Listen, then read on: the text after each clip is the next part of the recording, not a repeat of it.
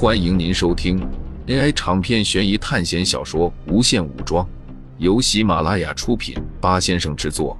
点击订阅，第一时间收听精彩内容。苏哲沿路返回，从一处角落里找到了死亡笔记。这本简化的死亡笔记不能放入手环中。他翻开笔记本，上面许多人的名字已经不见了。之前在袁绍阵营，很多人因为害怕林妙玄的能力，在上面写下了自己的名字，大概有八十多个。但是现在上面的名字基本上的都没有了。正常的死亡笔记，就算人死了，名字依然会在上面。可是现在却异常的消失了，包括方醒的名字和孟凡奇的名字。果然吗？这本简化的死亡笔记，优先级没有学校高啊。这些从死亡笔记上消失的人，应该都回归到了学校，结束了大战。因为透支使用了四把星剑，苏哲终于坚持不住了。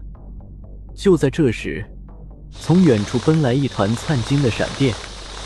这是一支恐怖的部队。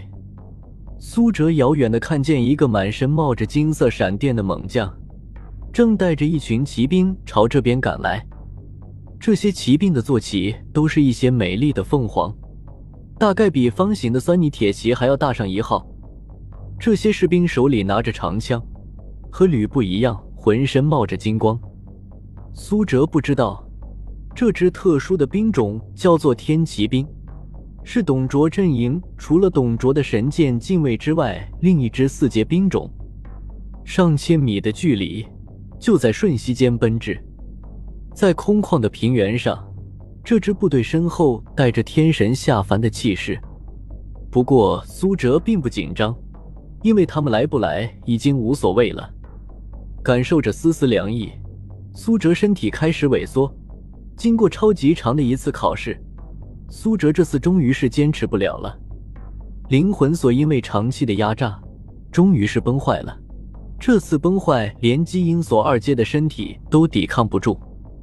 无论是远处的天骑兵和战神吕布，还是灵魂所引起的身体崩坏，苏哲此时就只感觉到一阵轻松。饕餮之骨还是用出去了。苏哲在看到孟凡奇的名字从死亡笔记上消失，就已经知道吕布的部队要接近了。之前苏哲从洛阳城杀出来的时候，将饕餮之骨和水龙珠留给了孟凡奇，因为苏哲知道这额外的一万两千学分的任务哪里会有那么简单。饕餮之骨是用来增加士兵的道具，评价有 B 级。水龙珠更是评价为一级的宝物，再加上强大的铁人，再怎么说也能抵抗一阵子。苏哲在知道铁人行动能力差的时候，就已经这样打算了。吕布必定会在有人劫击董卓的时候回防，来寻找董卓。这项任务应该就是在吕布回来之前把董卓击杀。铁人加上饕餮之骨的杀气骤升，仅仅是拖延了一段时间。看着控制面板上面士兵的数量已经变为了一零二四，苏哲就知道自己的部队已经全灭了，只剩下几百需要两个单位的重骑兵。这些重骑兵是跟着追击董卓的部队，所以才没有去拦截吕布。吕布好像也看见了苏哲，他似乎觉得事情不对，于是他举起手中的方天画戟。用尽浑身力量朝着天空扔了过去，整个方天画戟在空中滞留，仿佛在吸收雷霆的力量。然后它慢慢的变大，浑身暴涨了数十倍。随后，方天画戟带着毁天灭地的力量砸下来。只是很早的时候，就有一道白光笼罩着苏哲。等到方天画戟砸下来的时候，苏哲已经消失了。巨大的方天画戟狠狠地插进了土地中，把整片山头都移平了。只是，已经没有什么用了。苏哲整个人漂浮在虚空中，从进入考试到结束考试的一幕幕，都像放电影一样出现在眼前。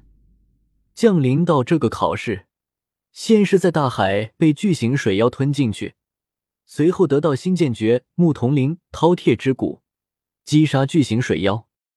之后随着海浪漂流到极北之地，遇到了巨雪熊，招到了贺昭，搜索资源前去玄冰窟，遭遇冰封浮尸，遇到黑水玄蛇，获得水龙珠，然后遭遇第一次黄巾军攻城。斩杀主将张大木，和刘备、公孙瓒联合进攻极北之地，黄巾军主力城市南皮城遭遇了张良唤醒大雪山深处的神兽玄武，然后又和绝人岭的雪狼进行生死搏斗，成功进入基因锁二阶，在黄河上遭遇两次血蛟袭击，使用水龙珠和血蛟硬拼，将黄河百里水域截断。之后又遇到了同样从 S 级班降级下来的方醒、董卓军夜晚偷袭，苏哲言一路越过虎牢关，击杀了樊稠、丁奉、牛辅，前往洛阳。青龙、朱雀、玄武、白虎、麒麟五大神兽在邺城混战，洛阳杀出来，带着军队截击董卓，和方醒争夺额外任务归属。然后就是最后一幕。吕布巨大的方天画戟从天空落下。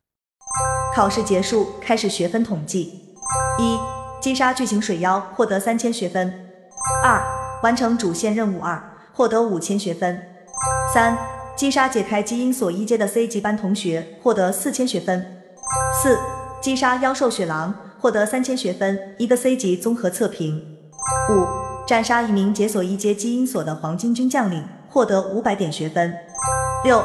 完成主线任务三，获得两千点学分。七，击杀董卓军基因锁一阶武将，获得五百学分。八，完成最终任务，斩杀一万董卓军士兵，斩杀三名对方的将领，联军占领洛阳城，且袁绍没有死亡，获得六千点学分，一个 B 级综合测评。九，击杀 B 级班同学，获得两千点学分。十，完成支线任务，斩杀董卓。获得一万两千点学分，一个 A 级综合测评。综合结算，一共获得三万八千点学分，一个 A 级综合测评，一个 B 级综合测评，一个 C 级综合测评。现在开始治疗。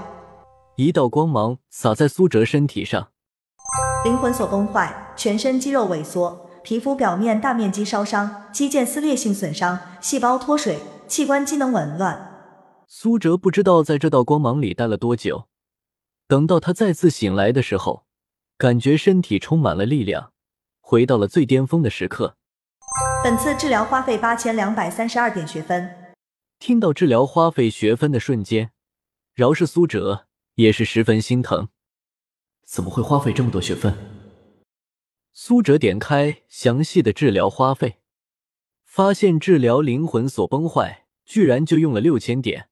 肌肉萎缩是灵魂所造成的基因所崩坏，也用了两千点。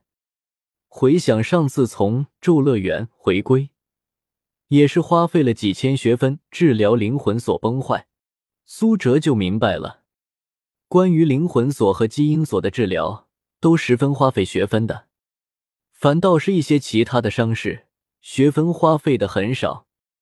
就在这时，又有一道提示音。半位面戒指修复需要花费一千四百三十点。半位面戒指的修复居然还要花费一千多点，可见已经崩坏到了一定程度。后半期考试，苏哲根本就没敢用半位面戒指，因为一个不小心，戒指就崩坏了。那种程度的崩坏，连灵魂锁二阶的科比都应付不了，苏哲不敢冒险。就在这时，苏哲又接到了一个提示音。你的人造人洛星治疗费用为二三一三。从虚空中出现一个全裸的美丽女子，苏哲一把接住，这女子就是洛星了。作为苏哲的私人财物，果然这笔账是算在他头上了。经过一顿休整终于结束了所有的结算。你本次考试最终获得两万六千零二十五点学分。苏哲出了一口气这次考试经历的东西太多了。在他面前出现了一个光圈苏哲给洛心套了一身衣服就走了出去。